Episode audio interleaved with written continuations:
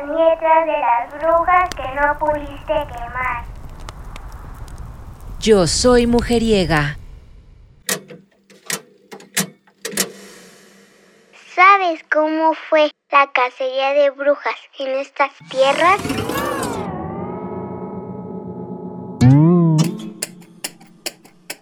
Para Silvia Federici en Calibán y la Bruja, Mujeres, Cuerpo y Acumulación Originaria, la Casa de Brujas no destruyó la resistencia de la población colonizada gracias a la lucha de las mujeres. El vínculo de la población indígena con la tierra, las religiones locales y la naturaleza sobrevivieron a la persecución. Esta resistencia anticolonial y anticapitalista lleva más de 500 años. Silvia comparte que la población española sintió repulsión al ver los sacrificios de aztecas e incas. Neta. Y lo que la iglesia hizo por amor al dinero, al oro y en el nombre de Dios, ¿no cuenta? ¿O cómo?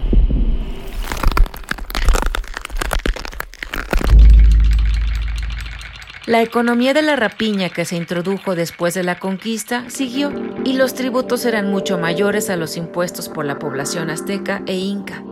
Para Silvia, la riqueza producida por el saqueo financió la expansión europea de la corona. La mayoría de las personas condenadas eran mujeres, y fueron nuestras ancestras las que defendieron su vida, sus usos, costumbres y se opusieron a las nuevas estructuras de poder. Antes del genocidio las mujeres tenían sus propias organizaciones. Eran reconocidas socialmente como agricultoras, tejedoras, yerberas, curanderas, sacerdotisas. Diseñaban y producían sus ropas y las de sus comunidades.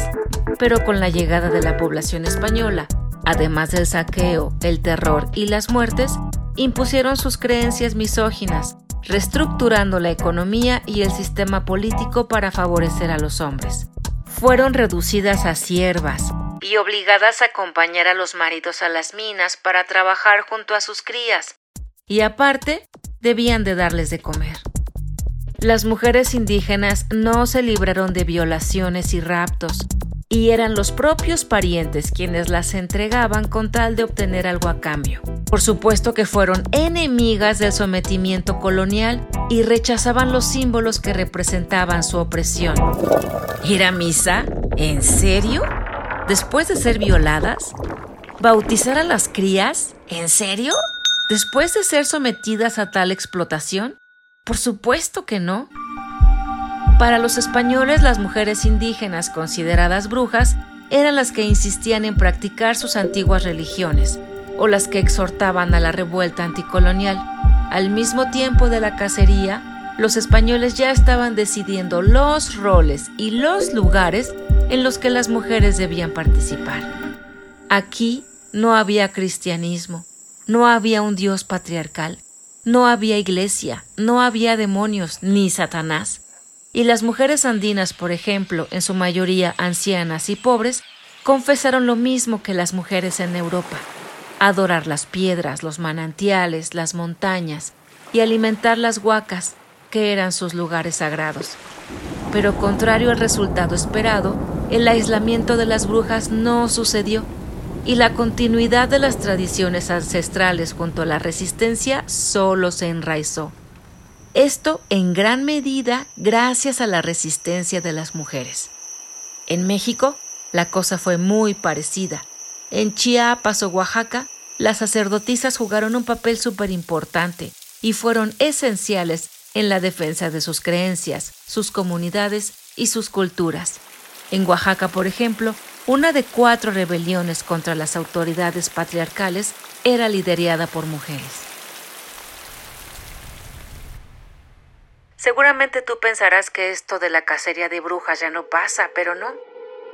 En 1941, hace apenas unos 80 años, con piedras y palos sacaron a Lucero Curiel de su casa en un pueblo de San Juan del Mezquital en Zacatecas. Era una anciana que no dejó de sentir los gritos y los golpes de la muchedumbre. Eran sus vecinos, esos que tantas ocasiones se acudieron a ella para buscar su sabiduría y sus brebajes pero en esta ocasión la estaban linchando. Estaban convencidos de que era la culpable de la muerte de varias personas del pueblo.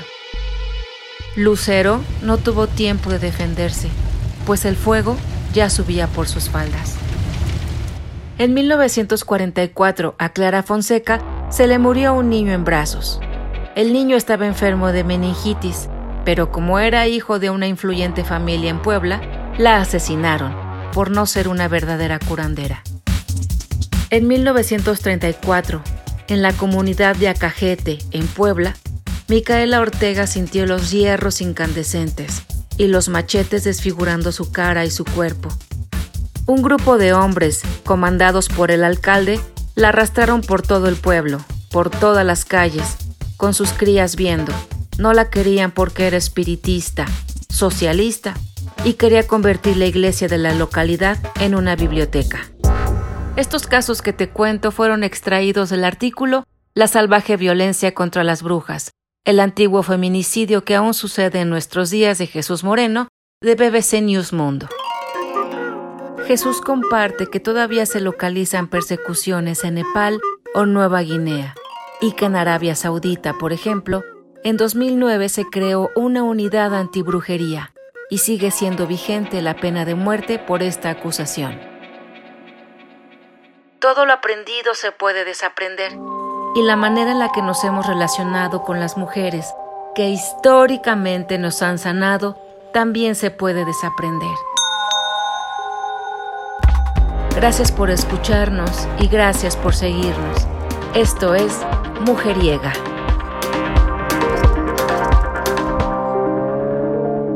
Yo soy mujeriega. Mujeriega, la voz de las voces feministas. América Latina será toda feminista. Búscanos en Instagram. Yo soy mujeriega.